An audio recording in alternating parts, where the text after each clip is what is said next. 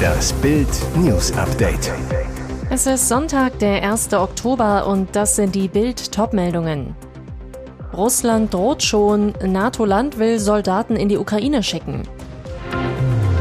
Manipulierte Weinbergbahn rast in Felswand, feiger Mordanschlag auf Winzersohn. Weichenchaos bei der Bahn, hunderte Reisende auf Sylt gefangen.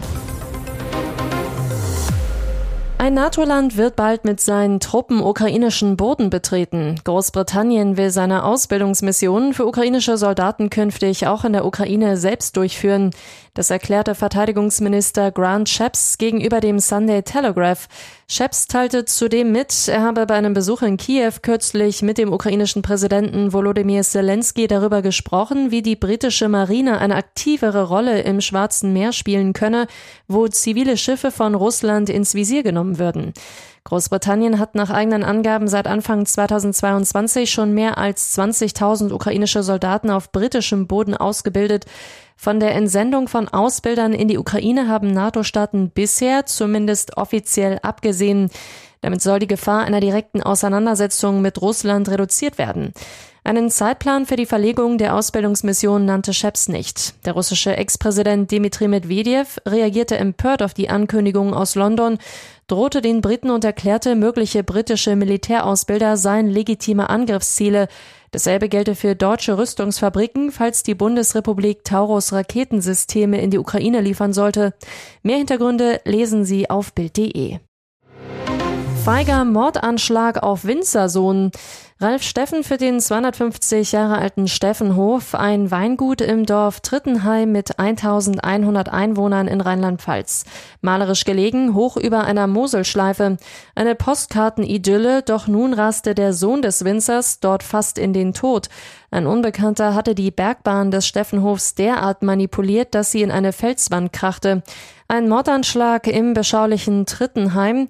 Die Bahn schoss los wie eine Rakete, war nicht zu bremsen. Mark Steffen stand zum Glück nur auf der Bahn, konnte deshalb in einer Kurve abspringen. Für seinen Vater, der sich meist hinsetzt, wäre der Absprung deutlich schwieriger gewesen, vielleicht sogar unmöglich. Die Bahn raste ungebremst ins Tal. Eigentlich hätte sie am Gleisende in einen Aufpralldämpfer knallen müssen, aber sie entgleiste, krachte mit voller Wucht gegen eine Felswand. Denn der Täter hatte den Dämpfer abmontiert und er hatte die Bahn an vier weiteren Stellen am Gaszug und den Sicherungsstiften am Gleis manipuliert. Die Winzerfamilie schaltete die Polizei ein und für die ist klar, das war kein Unfall, sondern Sabotage. Sie ermittelt nun wegen versuchter schwerer Körperverletzung und warnt alle Winzer, wer ähnliche Bahn nutzt, sollte die unbedingt überprüfen. Die vermutlich letzten sonnigen und warmen Tage in diesem Jahr auf Deutschlands liebster Nordseeinsel verbringen, das wollten am Wochenende viele Besucher.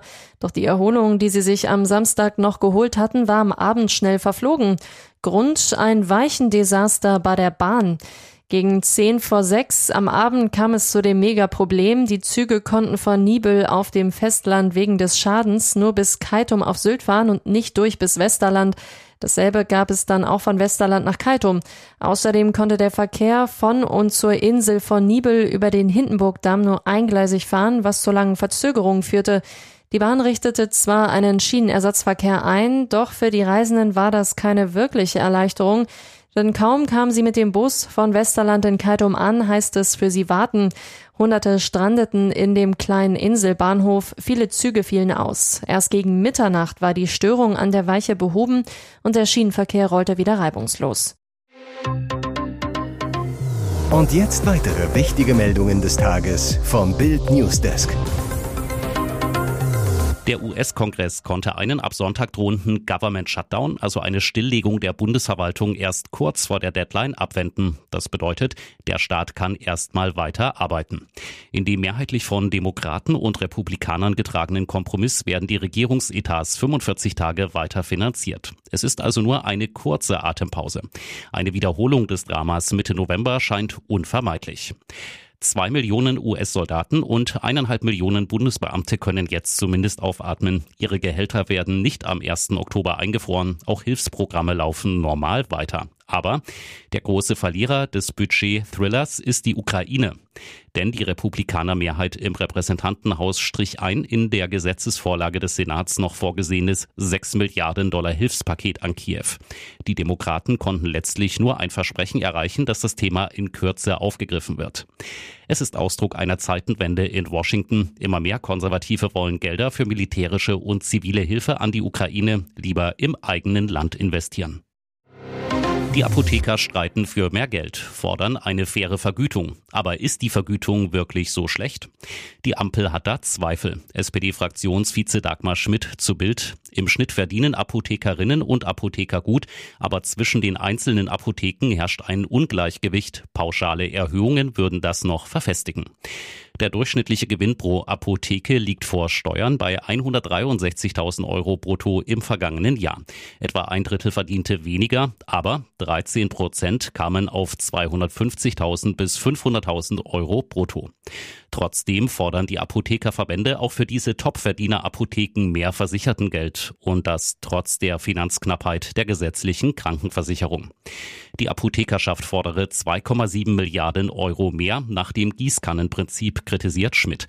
Das wären im Durchschnitt fast 150.000 Euro mehr pro Jahr und Apotheke. Das sei überzogen und gehe am Kern des Problems vorbei, sagt die Sozialdemokratin.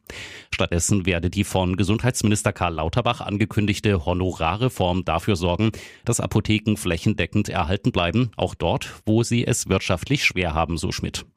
Die Bundesvereinigung Deutscher Apothekerverbände spricht jedoch von einem massiven Kostenproblem. Das Betriebsergebnis der Apotheken sei im ersten Halbjahr 2023 schon um fünf Prozent im Vergleich zum Vorjahreszeitraum zurückgegangen. Elf Prozent der Apotheken hätten im ersten Halbjahr ein negatives Betriebsergebnis. Ein Sprecher klagt gegenüber Bild, es ist nicht richtig, den Apothekenteams immer mehr abzuverlangen und diese für die Bevölkerung unverzichtbaren Leistungen der Daseinsvorsorge nicht zu vergüten. Wenn Soldaten fürs Gefecht zu müde sind, kann das fatale Folgen haben. Das soll eine blitzschnelle Einschlafmethode des US-Militärs verhindern. Denn damit soll man innerhalb von zwei Minuten einschlafen können, auch in Extremsituationen. Das zumindest behauptete der US-amerikanische Leichtathletiktrainer Lloyd C. Winter. Er hat den Trick 1981 entwickelt, erfolgreich mit Piloten der Marine erprobt und darüber in seinem Buch Relax and Win Championship Performance geschrieben. Durch die sozialen Medien hat die Methode wieder Aktualität erlangt, berichtet Fox News. Und so funktioniert der Militärschlaftrick der klassischen Entspannungsmethoden wie der progressiven Muskelentspannung entspricht. Bringen Sie Ihren Körper sitzend oder liegend in eine bequeme Position. Schließen Sie die Augen, konzentrieren Sie sich darauf, Stirn, Wangen und Kiefer zu entspannen und atmen Sie tief ein und aus. Danach sollten Sie sich darauf konzentrieren, die Muskeln in Nacken, Schultern, Armen und Händen zu entspannen. Die Schultern dabei herabsenken. Wichtig sei es, durchgehend tief ein- und auszuatmen. Entspannen Sie im Anschluss Brust und den Bauch, dann hintereinander jeweils das rechte und linke Bein, bis sich Ihre Gliedmaßen fast leblos anfühlen.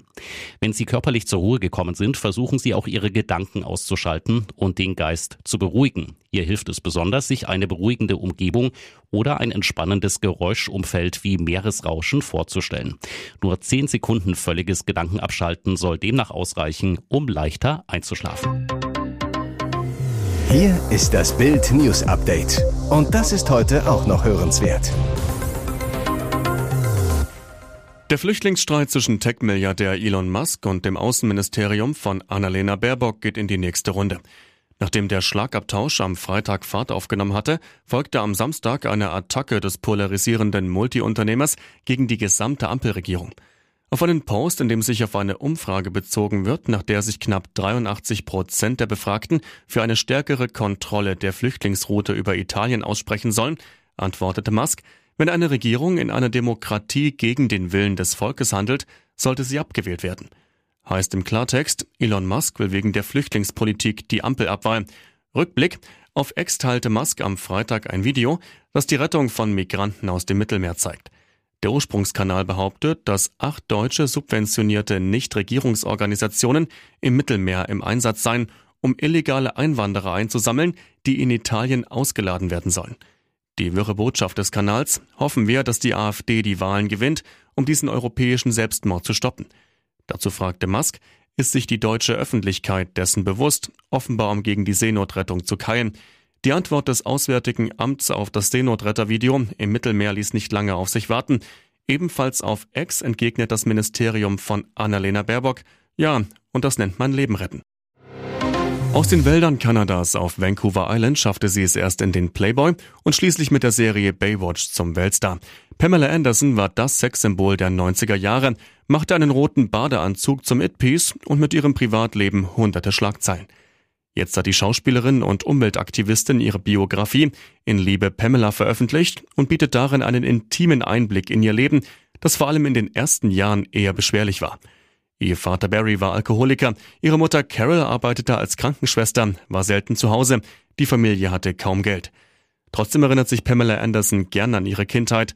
In meinem Leben ging es damals viel mehr um die Natur, weniger um künstliche Dinge wie heute, sagt sie zu Bild. Das hat mich geerdet. Heute kennt sie alle Schach- und Winkelzüge des Showbiz, musste selbst häufig schmerzhaft lernen, wie es ist, plötzlich in der Öffentlichkeit zu stehen. Wie bei ihren Beziehungen. 1995 heiratet sie Skandalrocker Tommy Lee, den Schlagzeuger der Rockband Motley Crue. Fortan bestimmen sie die Schlagzeilen, vor allem 1996, als ihr privates Sexvideo im Internet veröffentlicht wurde und zwei Jahre später, als er vier Monate in den Knast musste, weil sie ihn wegen Körperverletzung angezeigt hatte. Die Ehe wurde 1998 geschieden, es folgten weitere, doch noch heute bereut Pamela Anderson ihre erste Scheidung. Ich wünschte, ich hätte nie wieder geheiratet und Tommy wäre noch mein Mann, sagt sie. Es wäre schön, wenn meine erste Ehe überlebt hätte.